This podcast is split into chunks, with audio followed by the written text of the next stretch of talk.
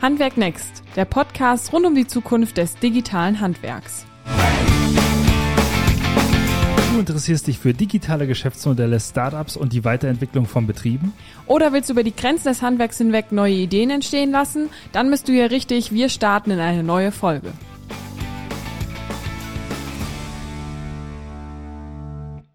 Hallo und herzlich willkommen zu einer neuen Folge Handwerk Next. Wir starten in die nächste Folge und wieder eine digitale Folge. Heute haben wir wieder unseren Podcast-Gast digital zugeschaltet und es ist tatsächlich, ich glaube, diese Anekdote darf man zu Beginn erzählen, eine Podcast-Folge, auf die ich lange hingefiebert habe. Andreas, ich gucke schon mal in deine Richtung. Ich hatte dich schon mal angefragt, 2021, weil ich das Thema so brennend fand und wir sind es jetzt nochmal angegangen und haben ihn für Handwerk Next gewinnen können. Ich freue mich mich persönlich ganz, ganz doll auf die Folge, weil es geht heute um Agilität und wie man das mit dem Bäckerhandwerk verbinden kann. Wir haben tatsächlich das allererste Mal in unserem Podcast das Bäckerhandwerk, also es wird spannend und ich bin äh, vor allem ganz gespannt, wie man darin äh, Agilität verbinden kann. Darum geht es heute und wen wir uns hier eingeladen haben, das erzählt euch jetzt einmal der Tim. Ja, hallo auch von meiner Seite. Super, super spannend heute das Bäckerhandwerk. Ihr habt richtig gehört. Ähm, ich möchte das noch einmal unterstreichen. Agilität im Bäckerhandwerk. Ich bin selbst total gespannt. Äh, gespannt auf das Unternehmen, gespannt äh, auf dich, Andreas, auf deine Geschichte, die du oder auf die Themen, die wir heute mit dir äh, besprechen können. Es handelt sich um das Unternehmen Fickenscher Bäckerei 400 Jahre Familienbetrieb. Wahnsinn. Aber du wirst gleich noch mehr dazu ähm, erzählen können. Die elfte Generation. Wir haben dich zumindest, oder das erzählte auch Juliane, äh, sehr austauschfreudig, netzwerkfreudig erlebt. Und äh, ein Thema, was du auch, oder was man glaube ich, auch auf der Homepage äh, sehr schnell lesen kann, ist das Thema Tradition bewahren und Neues entdecken. Lieber Andreas, stell dich doch mal selber vor, wer du bist und was ihr so macht. Ja, also auch vielen Dank für die Einladung äh, zum heutigen Podcast. Und äh, ja, mein Name ist Andreas Fikenscher, ich bin 50 Jahre alt und bin Bäckermeister, Konditormeister, äh, mittlerweile auch Brot- und Weinsommelier. Ähm, habe dann BWL noch studiert und ähm, bin ich halt als Genusshandwerker. Aufgewachsen bin ich hier in der Genussregion. Also wir sind UNESCO-Weltkulturerbe, die Region mit der größten Dichte an Bäckereien, Brauereien und Metzgereien weltweit. Also das ist ein Stück Kulturgut, das wir versuchen auch noch so aufrecht zu erhalten.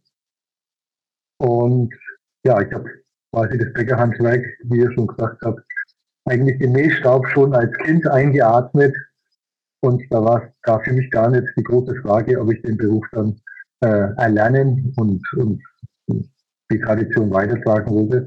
Und so ist es dann auch passiert. Also ich habe mich nicht davon abhalten lassen, sagen wir es mal so.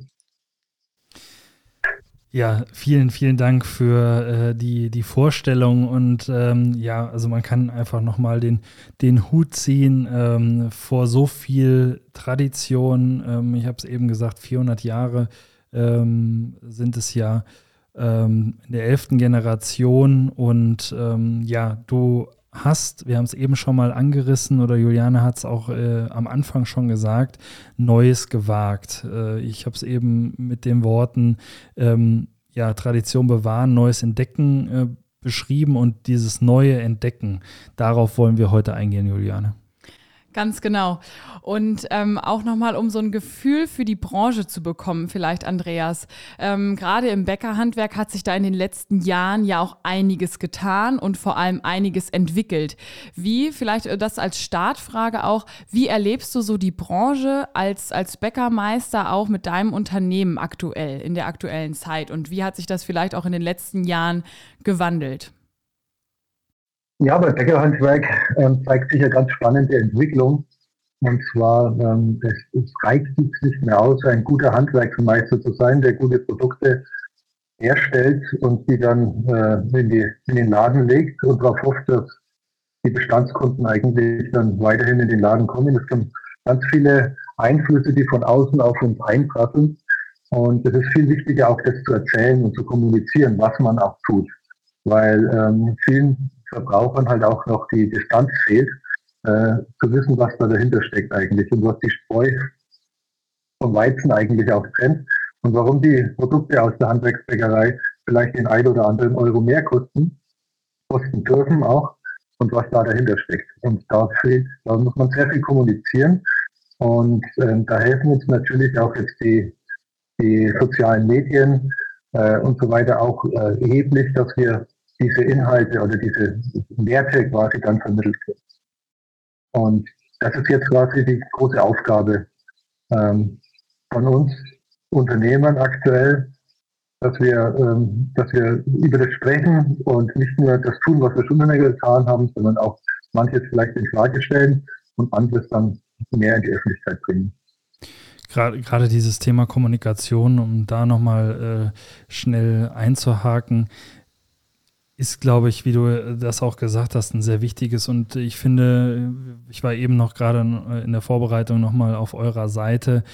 Ihr habt eine, ja, irgendwie eine junge, moderne Art, die Themen aufzugreifen und darzustellen, zu präsentieren, aber dann auch wiederum Tradition zu bewahren, in dem Sinne, wie ihr Dinge beschreibt, in, in den Worten, die ihr auf der, direkt auf der Hauptseite habt. Also äh, in jedem Fall schon mal hier der Tipp, ähm, auf eure Seite zu gehen und die einfach mal anzugucken. Und ich versuche es einfach nochmal zu beschreiben. Hier werden mit, mit GIFs gearbeitet, wo das Bäckerhandwerk einfach modern dargestellt wird in der Bewegung, äh, aber dann auch erklärt, auf was, was sind unsere Werte, was, äh, mit was arbeiten wir, welchen Wert ähm, nehmen wir oder geben wir der, das, dem Thema Ernährung. Und das fand ich nochmal beeindruckend. Wenn wir jetzt als Außenstehende auf das Bäckerhandwerk nochmal gucken und ähm, darüber haben wir uns ja auch im Vorgespräch viel unterhalten, wird das immer auch mit Nachtarbeit initiiert. Und vielleicht äh, nehmen wir da auch den Startpunkt in das heutige Thema, nämlich Agilität. Ihr habt äh, euch auf die Fahne geschrieben, okay, ähm, wie viel Nachtarbeit muss im Bäckerhandwerk noch sein? Wenn man jetzt das traditionelle Bäckerhandwerk kennt, der weiß, äh, wie viel Nachtarbeit das wirklich bedeutet. Aber da irgendeine Änderung reinzubekommen, ähm, das das war sozusagen das Ziel, was ihr euch, was ihr euch gesetzt habt. Vielleicht kannst du uns da mal abholen. Wie genau seid ihr das angegangen und was war eure Idee, das zu verändern?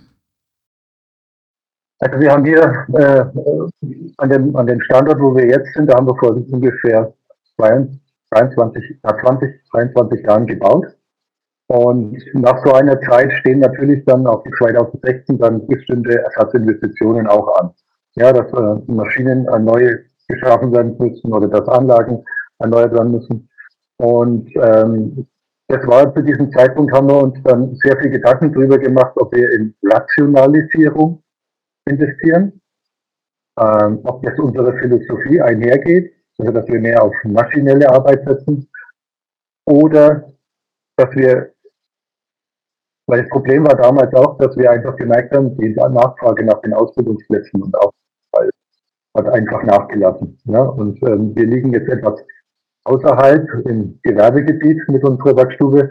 Das heißt, wir brauchen nicht nur den Auszubildenden als unseren Partner, sondern auch die Eltern dazu. Ja? Weil die, wenn zu früh da nicht herfahren und äh, dann schlapp machen, letztendlich müssen wir die auch mitnehmen. Und ähm, dann haben wir uns eine ganz grundsätzliche Frage gestellt, ähm, man hört ja immer von früher hat alles besser geschmeckt, früher war alles anders.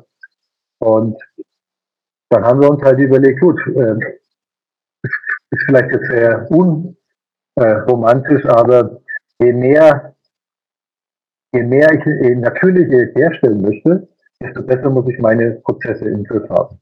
Das heißt, wenn wir uns ein ganz klar positionieren wollen, dass wir keine Convenience-Produkte mit unser Reinheitsgebot äh, aufrechterhalten wollen und unsere Produkte nach dem von uns definierten Reinheitsgebot herstellen wollen, dann müssen wir es einfach schaffen, dass wir, äh, dass wir die Prozesse optimieren. Und dass wir, dass wir einfach unsere, unsere Arbeit, äh, ja, Chemie hilft immer, Fehler auszubügeln, äh, und auf die wollen wir aber verzichten. Und letztendlich ist daraus die Idee entstanden, nicht nur einen Teil der Arbeit etwas in die eine Richtung zu verlegen, also alles, was geht, sondern ob wir es nicht schaffen, ähm, die zwei Fliegen mit einer Klappe zu schlagen und durch mehr Reifezeiten, längere Reifezeiten, äh, nicht nur die bekömmlich, bessere Bekömmlichkeit der Produkte hinzubekommen, sondern auch flexiblere Arbeitsmodelle anzubieten.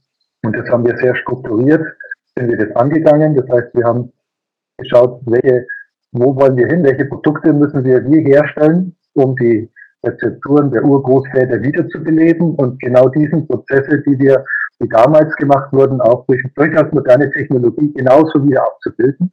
Ja, das haben wir dann in Form von Sauerteig, Teigreisekammern äh, dann, dann umgesetzt. Äh, und dadurch haben wir eigentlich die Möglichkeit, andere Arbeitszeitmodelle anzubieten. Das heißt, wir haben eine bestimmte Range, wo wir unsere Produkte in die Kammern bringen müssen und dann fängt einfach eine Kühl- und Wärmekette an, die dann die Produkte dann so reifen lässt, kontrolliert, wie es früher auch war. Nur wir haben halt können gewährleisten, dass wir zu früh dann auch so fertig sind. Und das hilft uns halt einfach äh, nur nachts nur noch das Nötigste zu machen. Was heißt das, um auch ein Gefühl dafür zu bekommen, was heißt das auch konkret in Zahlen? Also wie, äh, wie habt ihr früher vielleicht gearbeitet von den Stunden her und wie hat sich das jetzt heutzutage verlagert? Kannst du da auch einen Einblick geben? Also wir haben das analysiert und haben uns zum Ziel gesetzt, dass wir 70 Prozent der Nachtarbeit auf den Tag verlegen können. Also wir müssen immer noch, es muss immer noch gebacken werden, aber nur das Erstsortiment für die Fachgeschäfte zu früh. Es muss immer noch veredelt werden, es muss kommissioniert werden und es muss verteilt werden. Und, ähm, und das haben wir halt mit unseren Mitarbeitern zusammen, haben uns das überlegt. Wir haben uns gesagt, wir können die Weichen nicht zurückstellen. Wir, wenn, wir, wenn ihr tolle Kollegen haben möchtet, äh, dann müssen wir die Voraussetzungen dafür schaffen. Und die Voraussetzungen sind bei 80 Prozent der Bewerber immer die Nachtarbeit. Also der Beruf an sich ist ja eigentlich äh, sehr wertvoll oder der wird auch sehr als sehr wertvoll angesehen. Und, ähm, und die Sinnhaftigkeit steht ja auch nicht in der Frage. Also wenn man jemanden fragt, der möchte was, da entsteht was mit den eigenen Händen, was ich am täglichen am Tag noch sehe. Und ähm, wir haben früher genau andersrum gearbeitet. Also 30 Prozent waren die Vorbereitungen und 70 Prozent haben wir dann nachts hergestellt. Und das Ganze konnten wir jetzt dann eigentlich dann drehen. Aber ich habe dich äh, richtig verstanden. Ihr habt wirklich alle Prozesse einmal angeschaut oder wie habt ihr das gemacht? Ähm, vielleicht dazu auch nochmal ein, zwei Sätze äh, von dir und die dann umgebaut oder angepasst. Genau, also ich kann das am Beispiel vom, vom, vom Brot zum Beispiel äh, mal, mal, mal darstellen. Ähm, die drei, klassische drei Stufen Sauerteigführung, das heißt, ich, äh, wie es vor 300 Jahren, wo es noch keine industrielle Hefe gab, wo es keine Stabilisatoren gab, da musstest du, konntest du dir in, der, in drei Stufen, in denen du zu bestimmten Zeiten Wasser in, in, in, äh, in bestimmter Temperatur äh, und Mehl zusammengeführt hast und es dann geknetet hast und stehen lassen hast, konntest du dir in der ersten Stufe die Milchsäurebakterien, die in der zweiten Stufe die Essigsäurebakterien und in der dritten Stufe dann die Hefe züchten. Und so konntest du dir quasi die Lockerung und den Geschmack selber herstellen, also betriebseigene, äh, deine, deine, deine Vorstellung von deinem Brot und von dem Säuregraden. Ähm, das ist natürlich unheimlich aufwendig, weil man dann dreimal am Tag oder dreimal in der Nacht dann eigentlich den Teig wieder dann anfrischen muss, man muss Temperaturen messen und äh, sehr fehleranfällig ist. Und wenn das nicht geklappt hat, also wenn einer der Parameter nicht gepasst hat, dann hast du ein schwieriges Produkt gehabt. Also das ist nicht aufgegangen. Ähm, und dann haben wir uns umgeschaut und was müssen wir denn machen? Können wir das nicht automatisieren, indem wir den ganzen Herstellungsprozess, dass wir einen Sauerteig herstellen, der, wo eine Maschine, eine Anlage genau das automatisiert macht. Also ich gebe eine Rezeptur ein, ich gebe Temperaturen ein und dann äh, wird zu bestimmten Zeiten automatisiert dann das Wasser wird sich die Umgebungstemperatur angeschaut und dann wird das Wasser temperiert und dann wird das Ganze hergestellt. Ähm, und so können wir eigentlich, können die Bäcker, wenn sie kommen, sofort anfangen, aus diesem Sauerteig, der ist wie vor 300 Jahren, die Brote zu bereiten. Und das ist ein Prozess gewesen und so haben wir für alle unsere äh, Produktkategorien genauso umgesetzt und haben uns das angeschaut und wie können wir hier ähm, ja, auf Technik zurückgreifen, die uns hilft, so natürlich wie möglich Mhm. Und ich, ich glaube, ihr habt ja da, und Juliana, du hast es ja auch eingangs gesagt, auf eine beton besondere Methodik oder eine aktuelle äh, Methodik äh, gesetzt und die mit eingebunden, die normalerweise, soweit ich richtig informiert äh, bin, in der Technologie eingesetzt wird, äh, Juliane. Äh, das Thema Scrum, äh, du hast es ja auch lange in anderen Unternehmen begleitet.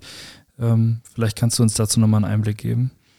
Ja, wer das jetzt noch nicht gehört hat, also Scrum selbst ist ja eine agile Methode, die man einsetzt ganz oft in der Softwareentwicklung. Daher kam ich auch, also wirklich aus der klassischen Softwareentwicklung, wo man klare Rollen definiert hat im Team und äh, das Ziel ist eigentlich eben schrittweise zu entwickeln, eben diese Software jetzt äh, zum Beispiel und vom Kunden her zu denken, eben in gewissen ähm, Rhythmen sozusagen Feedback einzuholen. Und ich habe mich damals auch schon anhand dieser Zusammenarbeit, die ja wirklich immer vom Kunden her gedacht wird, ähm, gefragt, okay, wie kann man das eigentlich auf, auf unser Unternehmen übertragen? Hab dann natürlich viel im Projektmanagement-Bereich darüber nachgedacht, also dass man wirklich sagt, okay, irgendwie kann man die Projektmanagement-Basis ähm, irgendwie nochmal agiler ausrichten und ähm, da agiler zusammenarbeiten und so eine Methode vielleicht auch mal vorstellen im Betrieb. Jetzt fand ich das super interessant, dass das bei euch die Basis ja tatsächlich für euer Handwerk war. Also euer tägliches Doing, das war ja nochmal einen Schritt weiter gedacht. Damals hat mich das komplett ab abgeholt, weil ich habe gesagt, er hat das ja noch mal einen Schritt tiefer gedacht und hat es wirklich im Handwerk selbst gedacht. Und ähm, das vielleicht auch noch mal, wie waren da auch eure Ansätze, dass ihr gesagt habt, so eine Methode ähm, habe ich jetzt kennengelernt. Äh, vielleicht kannst du auch noch mal sagen, wie du darauf gekommen bist. Aber ähm, so eine Methode habe ich kennengelernt und ich versuche das jetzt in irgendeiner Weise auch in meinem Team zu denken und, und die Mitarbeiter mitzunehmen. Also super interessanter Prozess, den ihr da durchlaufen habt.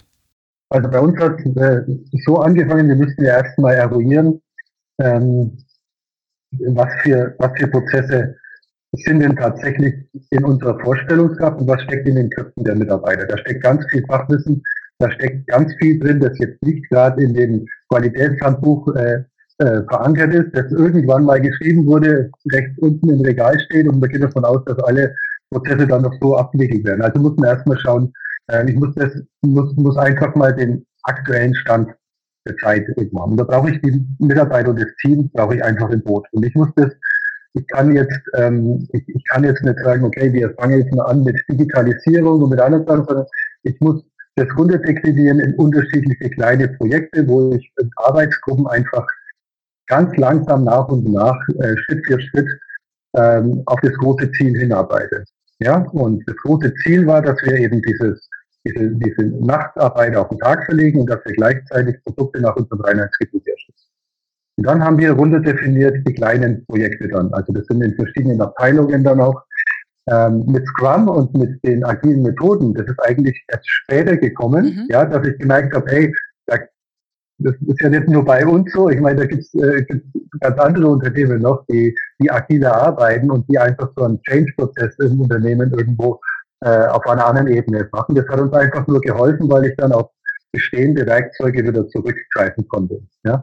Ähm, aber wir haben ganz einfach so angefangen und haben schnell festgestellt, ähm, ich muss schnelle Erfolgserlebnisse schaffen bei den Kollegen und bei den Mitarbeitern in der Produktion. Für die ist das alles Belastung. Die haben genug zu tun und die haben im Tagesgeschäft genug Arbeit und alles andere ist on top. Also muss man sich überlegen, wie kann ich sie mitnehmen? Wie kann ich sie eigentlich packen und wie kann ich sie die können selber feststellen, dass sie selber auch Nutzen haben. Ja? Ähm, und dann war eine der ersten Sachen, dass wir gesagt haben, wie wünscht ihr euch, also wir haben dann erstmal überlegt, was, was passiert in der Frühschicht alles so. Ja, wir sind davon ausgegangen, die Vorbereitungen sind alle in der Spätschicht erfolgt und das war ganz und gar nicht so. Also bis einfach mal mit der Arbeit begonnen werden konnte, ähm, hat sich herausgestellt, dass ganz viel gemacht wurde, weil halt das vergessen wurde, weil das nicht gemacht wurde. Mache ich eh lieber selber, äh, weil sonst der andere vergisst es eh wieder, ja. Ähm, und dann haben wir ähm, gesagt, okay, wie wünschst du dir deinen Arbeitsplatz vorzufinden? Ja, und dann kam unheimlich viel. Und ich dachte mir, um Himmels Willen, ähm, was ist das für ein Potenzial, das, ist, das da schlummert, was wir eigentlich bleiben können? Ja, wir machen uns Gedanken über Preiserhöhungen und wir machen uns Gedanken über Rationalisierung, ja, und letztendlich bleibt es auf der Strecke, weil einfach äh, sich nicht an Checklisten oder sowas gehalten wurde, ja. Und, Und das war der erste Prozess, den wir als AS aufgenommen haben und überlegt haben mit dem Team miteinander, äh, wie schaffen wir das? Ja? Wie können wir jetzt halt quasi das von der einen Schicht in die andere, das haben wir mit ganz kleinen äh, technischen Möglichkeiten, mit einer digitalen Checkliste, die wir gemacht haben, die sich immer wieder für Montag, Dienstag, Mittwoch, Donnerstag erneuert, äh, so den ersten Schritt gemacht. Und dann hat auf einmal so äh, von den Mitarbeitern knack gemacht, Mensch, wenn ich da was raus preisgibt, ja, dann ändert es ja. Äh, und ich habe auf einmal am nächsten Tag äh, ist das Problem erledigt, ja. Also das ist einfach nicht mehr vorhanden, ja. Die Füllung ist nicht mehr vorbereitet oder die Glasur nicht bereitgestellt. Das ist halt, das sind diese Kleinigkeiten, die dann entstanden sind und dann auf einmal ging die Tür auf und dann konnten die nächsten Flüge und ich finde, diese Verknüpfung im letzten Podcast haben wir ja auch über Prozesse mit einer ganz anderen Branche geredet. Aber das jetzt hier in dieser Folge vielleicht nochmal als kleiner Recap, ähm, hier in dieser Folge auch nochmal bestätigt zu, zu, bekommen, dass es immer anhand dieser Prozesse, man setzt sich mit den Mitarbeitern hin, man geht die Prozesse durch, man schaut mal, wie die Prozesse im täglichen Doing wirklich sind. Auch ein wichtiger Punkt, den du gesagt hast. Und packt diese Prozesse dann gemeinsam an. Also auch das haben wir in der letzten Folge, auch in einer interessanten Folge mit Bastian Strauß gehört gehört und ich finde es toll, dass wir auf dieses Thema jetzt nochmal kommen und du das aus deiner Perspektive auch nochmal auch noch wahr, äh, oder äh, ja, weitergibst. Ja. Absolut. Und vielleicht noch eine Frage, weil du es jetzt auch mit den Mitarbeitern schon angeteasert hast, zu diesem äh, Komplex. Wie hast du die Methodiken benutzt? Gab es denn da auch Rückschläge? Also Rückschläge in dem Sinne, äh, dass der Mitarbeiter gesagt hat, was will, was will er denn jetzt von mir? Also kannst du da nochmal drüber berichten? Ja, das, das große Problem ist ja das, dass die Mitarbeiter, die bei uns sind, oder die zu dieser Zeit bei uns im Unternehmen waren, sich ja aktiv für den Beruf entschieden haben. In einer anderen Zeit vielleicht und ihr ganzes Leben ja danach ausgerichtet haben. Und die sind ja eigentlich zufrieden, so wie es ist. Ja? Wir als Unternehmen müssen aber schauen, dass wir ja äh, die Nachfolge auch schaffen und dass wir, dass wir das auch schaffen, dass, dass sich das verändert irgendwie, weil ich halt einfach merke, ich muss, es muss sich was ändern und äh, damit ich, damit ich das, damit ich das angehen kann. Und äh, ich kann das eine nicht nach außen hin bewerben, weil es ja noch nicht da ist, ja. Also ich bin nicht Fisch und nicht Fleisch aktuell, ja. Mhm. Und dieser Prozess dazwischen immer wieder das, das, das Feuer am Lodern halten, ja. Ähm, und die, das war unheimlich schwer gewesen. Also es ist, ähm, wie gesagt, das Tagesgeschäft, die haben ja alle zu tun gehabt. Das heißt, wir hatten ja Fachkräftemangel damals zu der Zeit gehabt. Das heißt, jeder hat in seiner Tätigkeit äh, alles voll gehabt und die, die, die mussten ja, das andere ist die extra Meile, die man noch gehen musste. Und da mussten wir eigentlich mit Sachen anfangen, die gar nichts mit dem großen Projekt zu tun haben, nur um das Mindset erstmal zu ändern. Ja? Und dann sind wir aber Schritt für Schritt eben, eben weitergegangen. Ich meine, ich brauche da nicht mit Begrifflichkeiten wie Scrum und so weiter dann äh, schon, das, das, das findet gar nicht statt. Also wieso, äh, das ist halt einfach für uns sind es, sind es Werkzeuge, die einfach jetzt so selbstverständlich sind wie ein Teigschaber in der Produktion. Ja, halt nur anders und zeitgemäß. Und das Tablet ist halt auch jetzt bei uns einfach genauso ein Werkzeug, wie es fürs Rollholz äh, früher war. Ja, das hilft uns einfach dann bei der täglichen Arbeit. Also es ist ähm, das ist eine unheimliche, ich glaube, ich meine, jetzt sind jetzt 110 Mitarbeiter. Ähm, das ist genau die, die richtige Größe für uns, um unsere Philosophie so darzustellen, wie wir es uns vorstellen. Ähm, aber es ist auch klein genug, dass ich noch äh, direkten Kontakt habe und dass wir auch die Familienunternehmerkarte gut spielen können und wollen. Ja. Äh, dank, danke für die Ausführung und ich möchte das, glaube ich, nochmal hier an dem Punkt unterstreichen, weil äh, ich mich auch eine Zeit lang sehr stark damit beschäftigt habe, ähm, was passiert, wenn ich Digitalisierung, sage ich jetzt mal als, als absolutes Buzzword und Oberbegriff, ähm, einsetze und was passiert dann mit der Unternehmenskultur. Und äh, der Satz, den du eben, der vielleicht so beiläufig gefallen ist, aber den möchte ich einfach nochmal unterstreichen, dass man erst die Kultur des Unternehmens oder das Unternehmen an sich, in dem Sinne die Mitarbeiter darauf vorbereiten muss, öffnen muss ähm, für neue Denk- und Arbeitsweisen. Ähm, und das war schön, schön von dir zu hören und äh, gilt es nochmal zu unterstreichen an dem Punkt. Vielleicht auch da nochmal anschließend, das hast du eben auch gesagt, 110 Mitarbeiter. Also das, auch das ist ja eine, eine große Hausnummer, gerade auch im Bäckerhandwerk. Also wirklich Hut ab da, da auch alle mitzunehmen auf dem Weg, wie du es jetzt so schön beschrieben hast. Auch da nochmal die Frage nach den Kennzahlen. Ich glaube, das interessiert uns natürlich jetzt auch. Also wurde die Attraktivität des Jobs, hast du das Gefühl, die Attraktivität des Jobs ist dadurch auch enorm gestiegen und ihr habt dadurch auch ähm, einen Zuwachs an Bewerberinnen im Team bekommen? Vollumfänglich. Also wir haben jetzt aktuell kein Problem, jetzt Fachkräfte zu bekommen in der Produktion. Ja? Also wir haben eine Ausbildungsquote von 10, 11, 11 Prozent aktuell. Das ist ja schon mal auch eine Hausnummer äh, ja. für, für ein Handwerk. Bei uns fängen die, die, die Auszubildenden eben um 6 Uhr an. Wir könnten aber auch um 7 Uhr oder um 8 Uhr anfangen. Also wir sind relativ flexibel, weil wir als großes Ziel uns gesetzt haben, un, also den vom, vom Tagesgeschäft ab unabhängig zu produzieren. Ähm, das heißt auch, jetzt kommt die Energiekrise, ist ja jetzt auf uns zugerollt. Äh, vielleicht ist der Nachtstrom wieder interessant, ja, dass wir wieder nachts produzieren müssen. Auch das könnten wir eigentlich theoretisch wieder umstellen, ja. Da müssten wir natürlich die Mitarbeiter auch entsprechend mitnehmen, aber die Möglichkeit ist da. Also mir geht es nicht um von der Tag auf Nacht, von der Nachtarbeit auf den Tag zu verlegen, sondern flexibel zu bleiben. Als anderen Beispiel auch jetzt, äh, dadurch habe ich ganz andere Möglichkeiten, auch Mitarbeiter zu finden.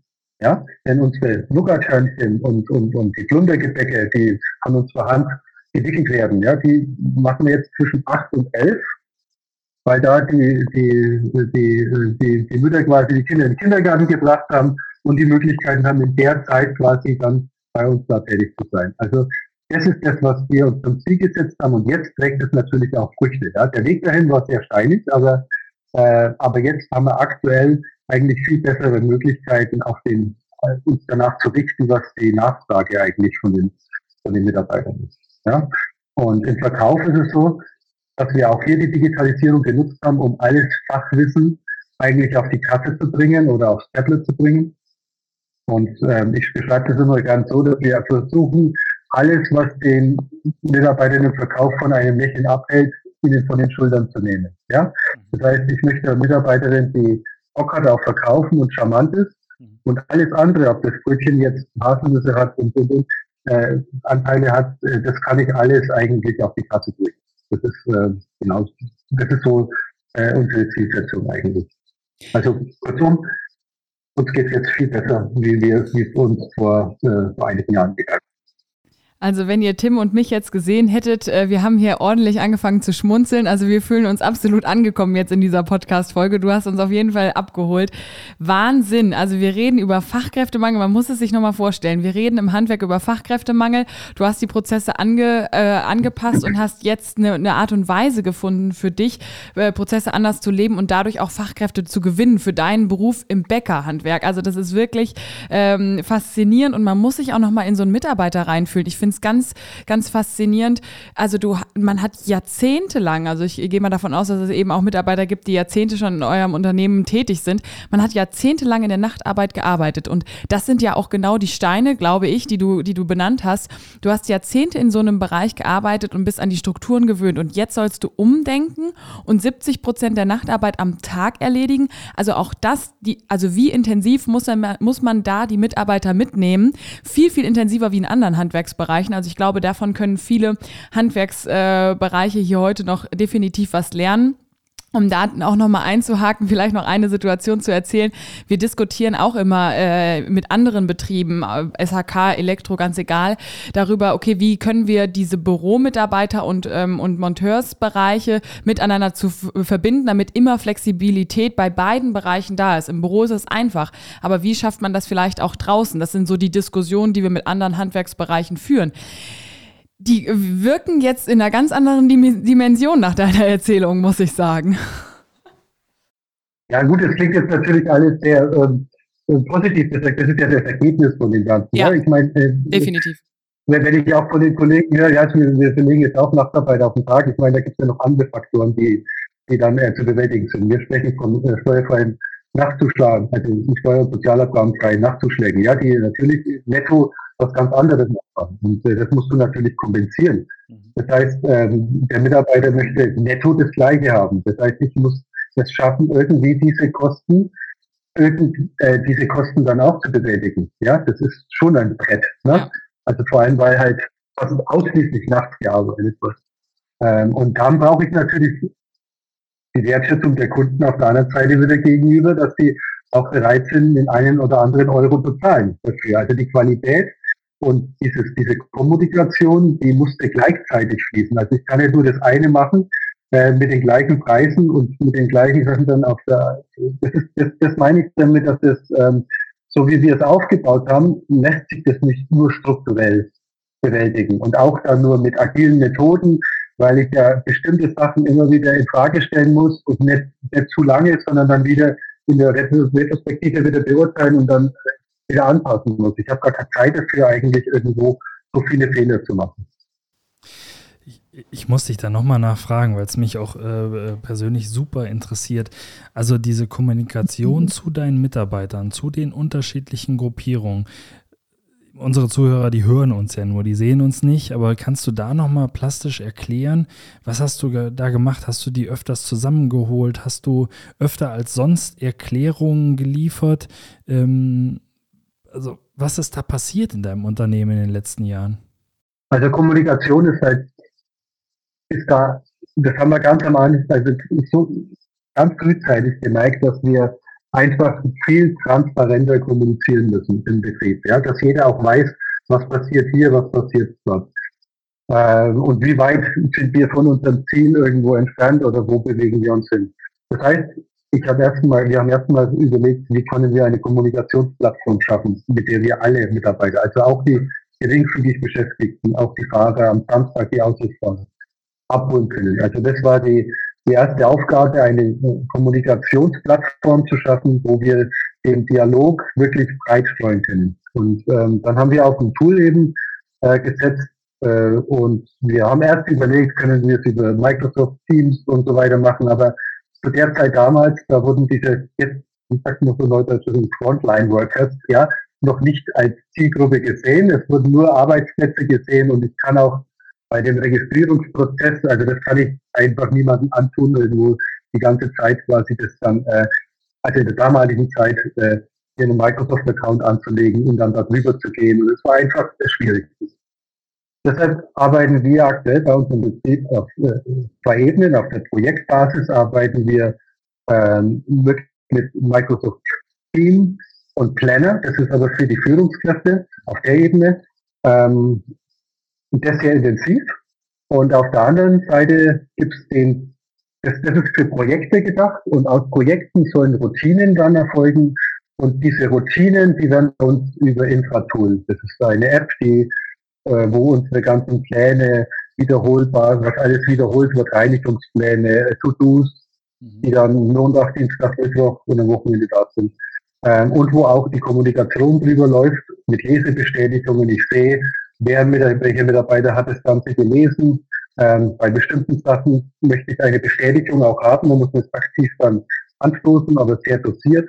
Mhm. Ähm, und, und, und so kann ich halt dafür sorgen, dass die Abteilungsleiter auch dafür sorgen, dass ihr Team auch die Informationen bekommt. Ja? Und diese WhatsApp-Gruppen, das ist halt einfach unkontrollierbar. Ja? Und wir versuchen das jetzt alles einfach abzuwickeln. Ja. Ja. Also Kommunikation und Schlüssel. Ja, und nochmal interessant, dass du auch die, ich sage jetzt mal, Hierarchieebene oder Führungsebenen damit äh, eingebunden hast. Äh, in dem Sinne, ja, dass man ja oftmals gerade in so einem Transformationsprozess auf dieses, auf die Blockade stößt, dass die Führungskraft äh, in der Ebene 1, 2 irgendwann die Themen nicht mehr durchlässt, weil sie Ängste hat oder wie auch immer. Ähm, und du das ja in einer gewissen Art und Weise ausge, ausgehebelt hast, in dem Sinne, dass du mit Tools arbeitest, die dann auch für alle Mitarbeitergruppen zugänglich sind, die du erreichen willst. Jetzt haben wir viel über die internen Prozesse gesprochen.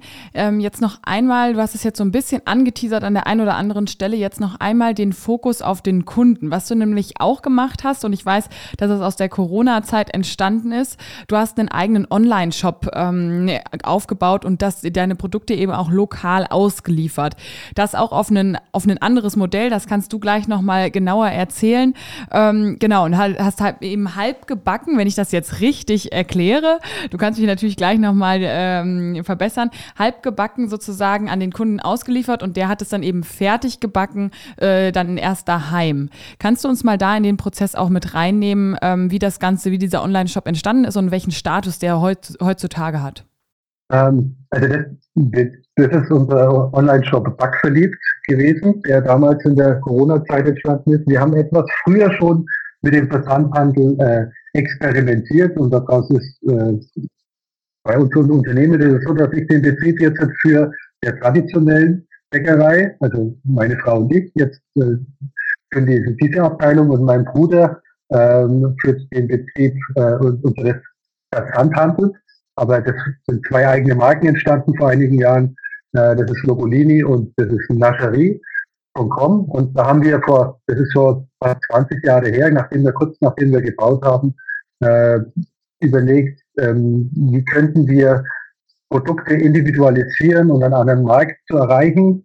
Und ähm, da haben wir Werbemittel erstellt. Also wir haben Plätzchen bedruckt damals, haben die konfektioniert, Pralinen bedruckt, Torten bedruckt und dann äh, äh, haben da quasi eine neue Produktlinie aufgebaut.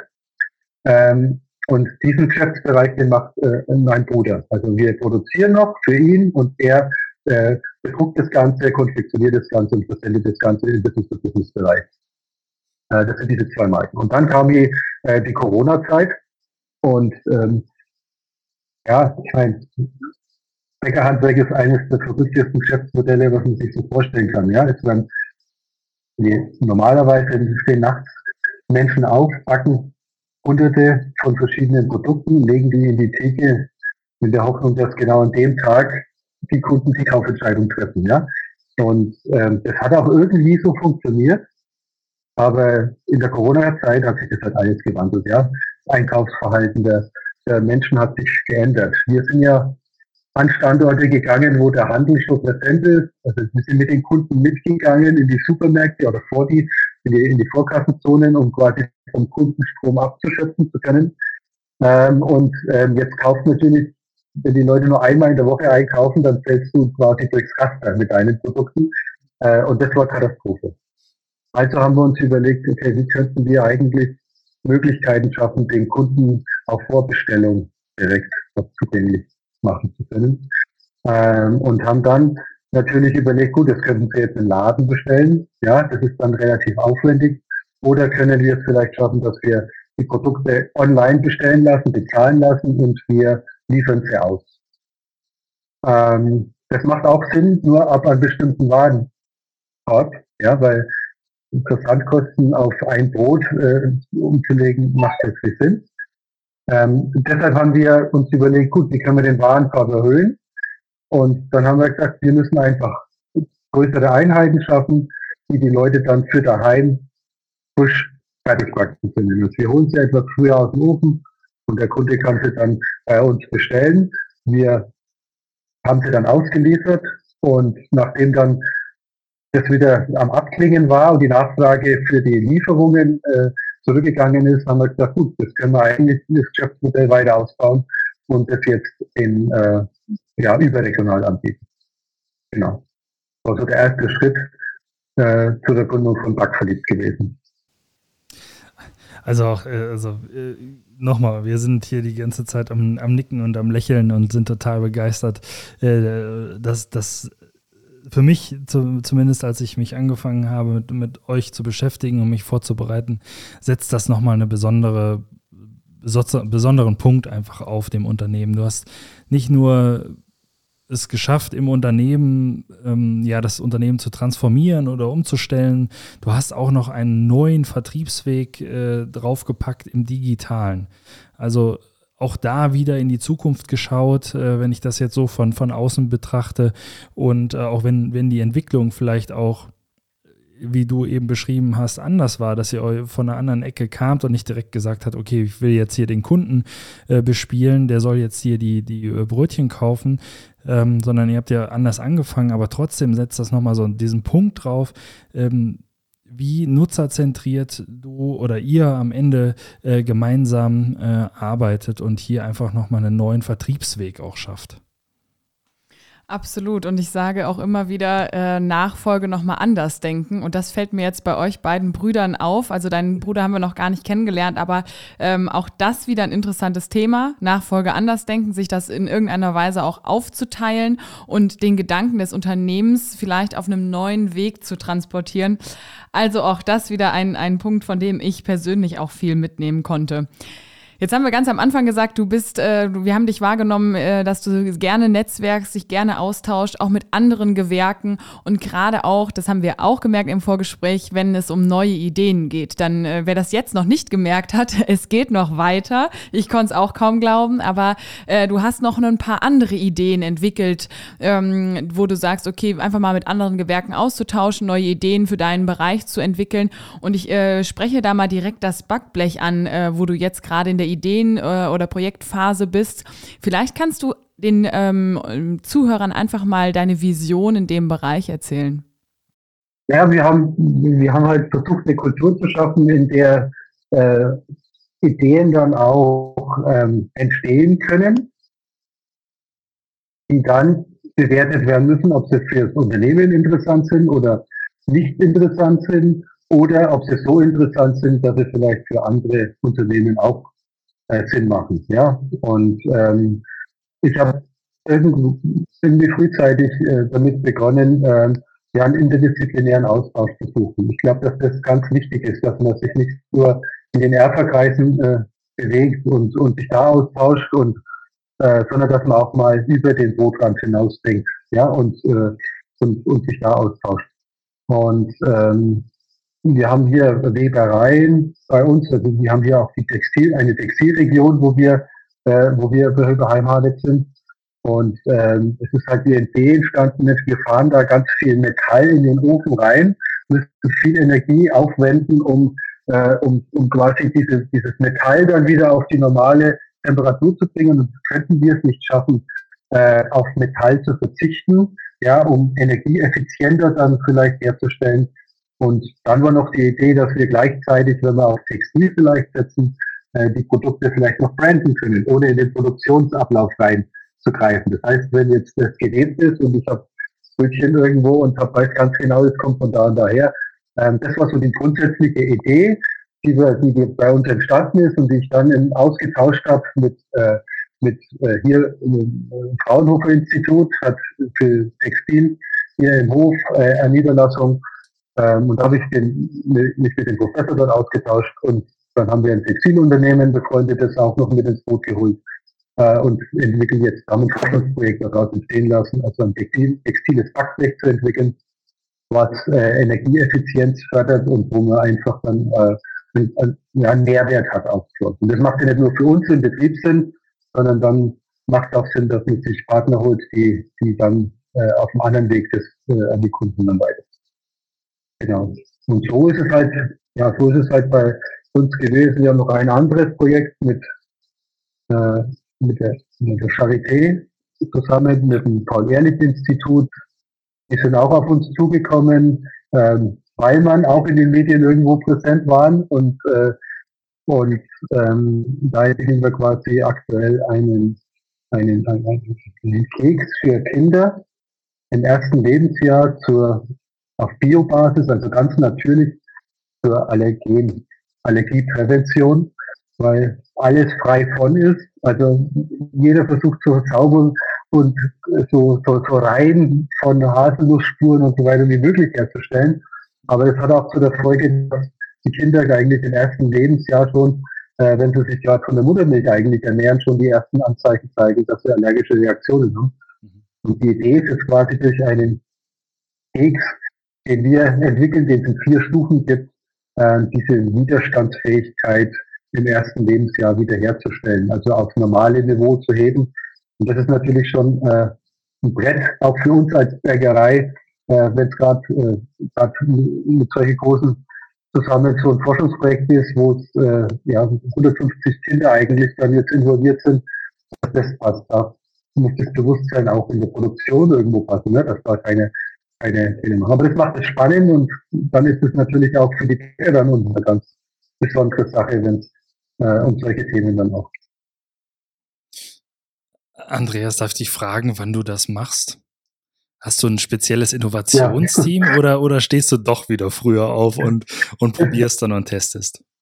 Nee, also wie, wie verliebt bei dem Job, also ich, ich glaube, das ist schon ein Talent von mir, dass ich, dass ich äh, manche Sachen ähm, in Frage stelle, bewerte und dann entsteht was Neues draus. So, und jetzt kann man natürlich alles anfangen. Und das ist die große Gefahr, dass man sich verzettelt irgendwo. Ja? Und beim Backverlieb-Job war man bei einer bestimmten Größe, muss man sich überlegen, okay, hole ich mir jetzt äh, Leute ins Haus, die jetzt, und, und wir, wir, wir packen das Ganze weiter an und wir sind nur der einzige Betrieb, ähm, oder, oder, oder schafft, holt man sich einen größeren Partner mit ins Boot. Und ähm, das habe ich dann an dem Teil auch gemacht. Also wir haben das abgegeben, also Backverlieb habe ich äh, verkauft und äh, Doktorunternehmen von Dr. Oetker, die, wo wir jetzt noch Lieferant sind und wo wir weiter produzieren, aber die Idee dahinter ist eigentlich, dass nicht nur wir unsere Produkte dafür vertreiben, sondern dass das ein Distributionskanal ist für mhm. Bäckereien, die einen bestimmten Qualitätsstandort erfüllen und die quasi dezentral Produkte herstellen, die für sich und die Region stehen und der Kunde eigentlich die Möglichkeit hat, ähm, auf ein Qualitätsversprechen zuzugreifen und eine Reise durch ganz Deutschland zu machen und Produkte auch zu bekommen, die nach dem Reinheitsgebot hergestellt sind, wenn keine Bäckerei mehr vor Ort ist, die das Angebot so schaffen kann. Ja? Also dieses Abgeben dann auch zu bestimmten Sachen und äh, macht, macht dann wirklich äh, äh, nur Sinn. Aber es ist, es ist ja das, es steckt ja überall Potenzial drin, ja. Was, was, was hört man jetzt auf, ja? Und jetzt kommt halt, wir dachten auch, nach der Corona-Krise geht es dann weiter, dann geht es aufwärts und jetzt haben wir natürlich andere Probleme noch mit. Also was ich beim letzten beim Vortrag gesagt habe, das trifft das Nagel, glaube ich, gut auf den Kopf. Also wir sind, wir sind wirklich sehr gut für die Zukunft aufgestellt. Jetzt müssen wir nur noch die Gegenwart irgendwie bewältigen, weil ähm, ich kann das andere müssen wir bedienen, aber jetzt müssen wir natürlich auch äh, andere Prozesse jetzt wieder in Frage stellen und noch was machen das geht wirklich an die Substanz. Also das ist äh, etwas, was, ähm, was wir aktuell wirklich auf die, auf die Reihe kriegen müssen. Ja? Weil die Kosten sind so hoch und so äh, immens, die Steigerungen. Ähm, das müssen wir jetzt in den Preisen wiedergeben. Da müssen wir noch mehr kommunizieren, warum unsere Produkte das wert sind, mhm. äh, das, äh, auf, auf den einen Euro mehr oder weniger äh, dazu zu verlangen. Das ist halt die, die große Aufgabe für die nächsten Jahre. Und auch da wieder dieser Lernfaktor, immer wieder dran zu bleiben, Prozesse immer weiter zu hinterfragen. Es hört nicht auf, sondern es geht weiter. Und was ich auch gerade wieder gelernt habe, ähm, Prozesse, wenn man die umgedacht hat und neue, neue Ideen vielleicht ähm, umgesetzt hat, auch das wieder loszulassen, sich zu öffnen und es auch anderen zur Verfügung zu stellen. Genau das ist ja auch das, was du gerade beschrieben hast. Also auch da wieder ähm, ein, ein super Lernfaktor und alles basierend auf dem, so habe ich dich jetzt auch wahrgenommen, alles basierend auf diesem interdisziplinären Austausch mit anderen und Lösungen finden für die Probleme, die einem irgendwie im Alltagsgeschäft auffallen. Vielleicht zum Abschluss, wir kommen schon zum Abschluss des Podcasts, vielleicht zum Abschluss noch eine letzte Frage und zwar drei Tipps für den Handwerker. Jetzt hören ja viele Handwerksunternehmen zu, nicht nur Bäckerhandwerk, sondern auch, auch andere Handwerksbereiche. Was sind so deine drei Tipps, ähm, wenn es um Prozesse geht oder wenn es um, auch um das Alltagsgeschäft im Handwerk geht, geht? Was würdest du den Handwerkern gerne mitgeben? Drei kurze Tipps. Also sich wirklich mal mit der, mit der modernen Technologie oder der Zeitmäßigkeit von, von, von außerhalb des eigenen ERP-Systems Gedanken machen. Ja, also bei uns ist es so, dass ich natürlich unsere Branchensoftware habe. Ja, das ist aber die eierlegende Wollmilchsau, die kann alles ein bisschen ganz gut, aber äh, in der heutigen Zeit sind Schnittstellen, glaube ich, das größte, äh, die größte Chance, so dass wir unsere Personaleinsatzplanung mit einer Software, mit einem Anbieter machen, der halt nur das macht für die Gastronomie, Ähm, und wir, wir, wir, wir anderen Bereichen auch Sachen, wo man einfach jetzt Schnittstellen nutzt irgendwo. Ja, und sich mir damit zufrieden gibt, dass das, was jetzt möglich ist, eigentlich jetzt jemand anders irgendwo uns, äh, uns so vorgibt. Also da offen zu bleiben und einfach mal bestimmte Sachen so, so in Frage zu stellen und vielleicht sich jemand anders hinzuzufügen. Was ich großartig finde, und das nehmen viel zu wenige in Anspruch, das ist quasi das Angebot auf der Handwerkskammern. Ja? Also ähm, auch Mittelstandszentrum digital, die halt verschiedene Standorte haben, die sich zu bestimmten Themen auseinandersetzen. Ja? Auch Energieeffizienz und, und, und, und, und äh, jetzt bei uns war es die Prozessoptimierung, dann gibt es das gleiche noch über Robotik. Mhm. Also einfach sich mal Gedanken darüber zu machen, was, was, was kann man machen, äh, was, was, was gibt es da für Möglichkeiten. Also das war die Punkt zwei. Und der dritte Punkt ist, ich möchte, äh, glaube ich, ein bisschen Mut machen, weil wenn man den Arbeitswissenschaftlern Gehör schenken darf, dann, ähm, dann sind es unsere Branchen, also das Handwerk, sind dann die Branchen, die in Zukunft ähm, die, die Berufe sind, wo der Fachkräftemangel und also weniger stattfinden wird, weil alles, was automatisiert werden kann, wird zurzeit automatisiert und ähm, das gibt jetzt einen ganz anderen Drive, glaube ich, dann nochmal, dieser, dieser Fachkräftemangel aktuell. Und ähm, wenn man das anschaut, wie Amazon hat vor, vor zwei Jahren bei uns hier gebaut und 1500 Mitarbeiter gesucht, die unter anderem auch Barcode scannen. Also diese Arbeitsplätze werden alle nicht mehr stattfinden. Und auch in anderen Berufen und Berufsgruppen äh, wird sich da unheimlich viel tun. Und ich glaube, dass äh, die Handwerksberufe, da lässt sich nicht viel automatisieren. Das, was man automatisieren kann, das sollten wir machen und, äh, und sollten einfach äh, den Mitarbeitern Arbeitsplätze schaffen, wo sie, wo sie sich entlasten mhm. lassen mhm. und wo man einfach äh, auf die Stärken setzt, die wir dann bieten. Ja, vielen, vielen Dank für die drei Tipps nochmal am Ende, aber auch für das gesamte Gespräch. Ich glaube, man hat gemerkt, wie begeistert wir waren, ähm, wie begeistert du bist von dem, äh, was du umsetzt, was du neu kreierst. Ähm, wir haben über das Thema Zukunft gesprochen mit dem, mit dem textilen Backblech und dem äh, Keks, den du beschrieben hast. Also auch immer wieder noch einen Schritt äh, weiter zu gehen. Und wer dich oder die an, anfangs von mir äh, schon angepriesene Homepage äh, mal besuchen will ähm, und weitere Infos quasi zu euch findet man unter www.ficknischers-backhaus.de und wer ganz gut aufgepasst hat, das Brot zu testen, das ist natürlich auch möglich. Ähm, unter dem Shop äh, backverliebt.com. Ähm, also ich habe mir das eben schon mal ganz genau angeguckt. Äh, da werden wir mal so eine kleine Bestellung auslösen. Wir wollen ja auch mal, wenn wir schon mit dir gesprochen haben, auch mal testen, eure Produkte testen.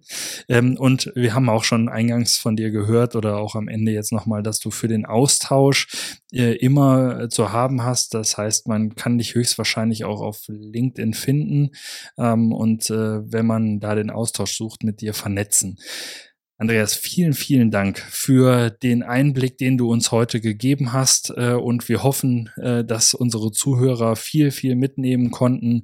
Und ähm, ich hoffe persönlich, dass es nicht das letzte Mal war, dass wir äh, zusammen hier gesprochen haben.